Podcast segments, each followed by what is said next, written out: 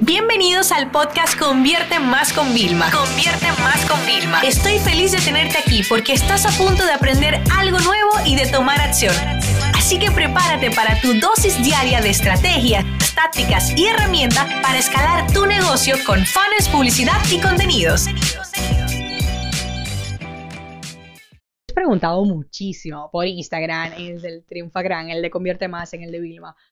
Y la pregunta siempre es, Vilma, ¿qué opinas? ¿Que van a quitar los me gusta de las publicaciones? ¿Esto nos va a afectar? ¿Cómo crees? Dame tu opinión. Y yo, mira, aquí a mí me hace mucha gracia porque lo primero que lo están, al momento de grabar este episodio, por supuesto, lo están testeando en siete países con los cuales han comenzado.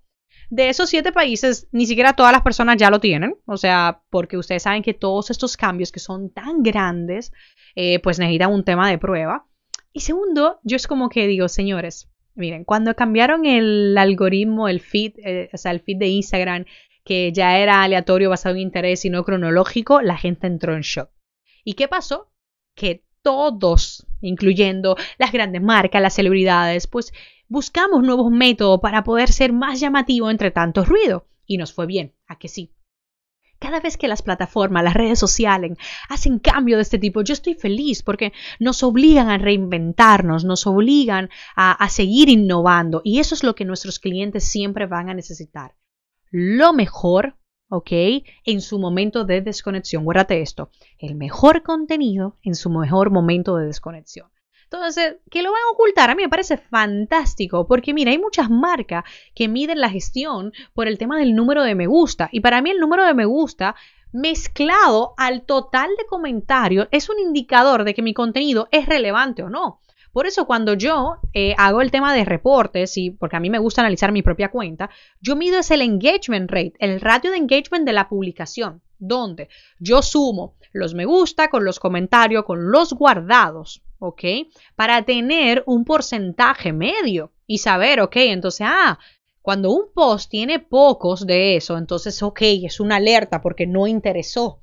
Que eso pasaba antes, como yo no escribía post con storytelling, yo le decía a mi marido que me bajaba el engagement, porque yo subí una cosa con él, pero el otro día conté, ahora una historia y todo, hice una pequeña declaración de amor, y es uno de los posts que más me gusta tiene y comentarios también. Ustedes saben que para mí los comentarios Óyeme, a pesar de que en el algoritmo valen más, para mí siempre han valido más, porque la persona que no solo haciendo scroll dejó un me gusta, sino que paró, se puso a activar el teclado, escribió, revisó que escribió bien. Oye, rayos y centenas, esa persona está muy enganchada con nosotros. Entonces, uno de los últimos posts que puse, no tuve tantos me gusta como en los otros, igual al, ah, no, no tuvo más de 3000, pero es que tuve más comentarios que nunca. Entonces, pregúntame, ¿qué es lo que yo quiero? Los comentarios, porque es lo que me demuestra que yo tengo gente real que me sirve de una forma genuina y que lee y consume mi contenido. Entonces, si tú me preguntas, a mí me parece maravilloso. Yo creo que nos enfrentamos a un nuevo reto, de sobre todo un reto donde tenemos que escuchar más. ¿ok? Escuchar, lo digo un poco porque no podemos escucharle literalmente, pero es un poco de leer, de interpretar, de ser más analista para dar el mejor contenido a la audiencia. Y déjame decirte algo, es tan sencillo como preguntarle, lanza un cajetín en las historias, pregunta lo que quieres, haz un reporte de engagement rate por publicaciones, inclusive en aplicaciones de analíticas, algunas te lo incluyen y te muestran el porcentaje que tienes. Si no, en mi blog tienes una plantilla maravillosa del engagement rate por publicaciones que también te puede ayudar. Ha llegado el momento de cambiar todo nuestro plan de contenidos de dejar de publicar esos contenidos que realmente no generan impacto, de disfrazar esas publicaciones de venta duras, disfrazarlas. Si tú te entras en mi Instagram del lanzamiento de consultores, tienen frases antes de los vídeos y en el texto es que hago la venta, pero el contenido lo estoy haciendo lo más atemporal posible. ¿Por qué? Porque mi misión es educar y ayudar y como consecuencia voy a generar ingresos.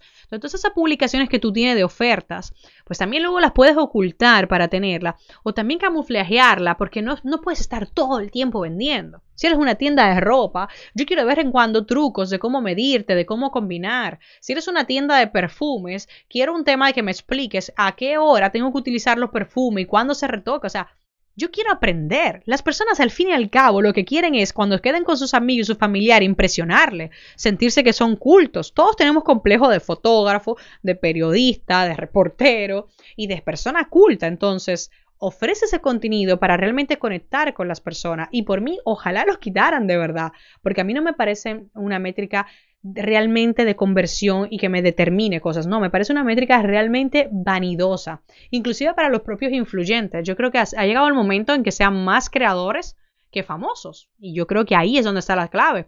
Y es más, déjame avanzar de algo en este episodio. Si queréis, me lo escribís por Instagram. Yo siempre os pregunto. Fíjense, para que vean. Eso es uno de mis ratios, de mis indicadores. Yo lanzo preguntas y al momento de hacer este podcast hay una media de 1200 personas que escuchan cada, cada episodio mío yo voy recibiendo por Instagram, sí, Vilma, sí, Vilma habla. Pues ahora te propongo algo.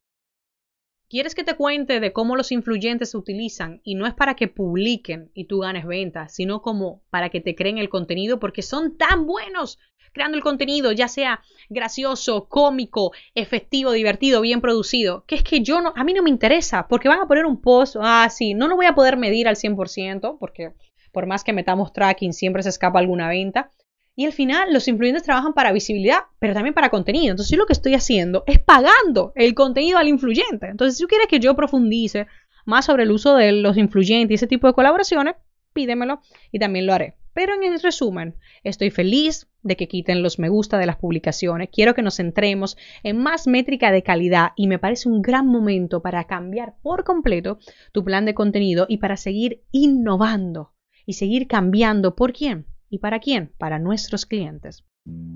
Esta sesión se acabó y ahora es tu turno de tomar acción. No te olvides suscribirte para recibir el mejor contenido diario de marketing, publicidad y ventas online.